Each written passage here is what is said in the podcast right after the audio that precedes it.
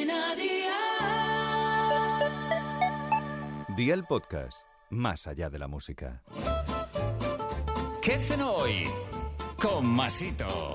Hola familia, hoy vengo con un recetón de esos que son facilísimos y quedan para chuparse los dedos. A mí es que me pierden las setas y los champiñones y el toque de picante que llevan es brutal. Así que vea por la libreta y toma nota de los ingredientes que te doy la receta. 150 gramos de setas o champiñones, 6 huevos, aceite de oliva virgen extra, una cebolla mediana, medio vaso de vino tinto que puede ser oloroso, sal y pimienta. ¿Empezamos con la preparación? Pues venga, ¡al lío!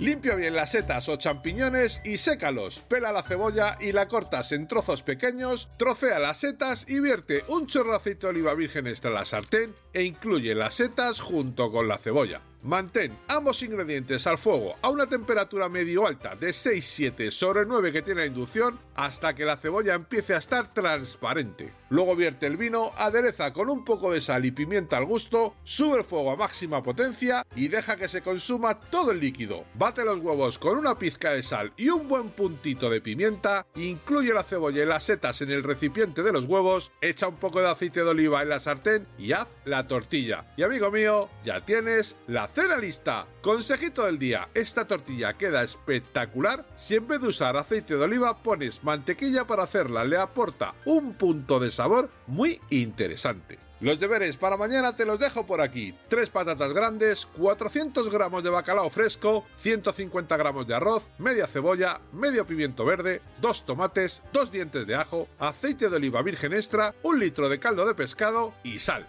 Espero y deseo que te haya gustado esta nueva receta y que te suscribas al podcast. Ya sabes que es gratuito, no olvides compartirlo con tus familiares y amigos y te espero mañana. Recuerda, paso lista.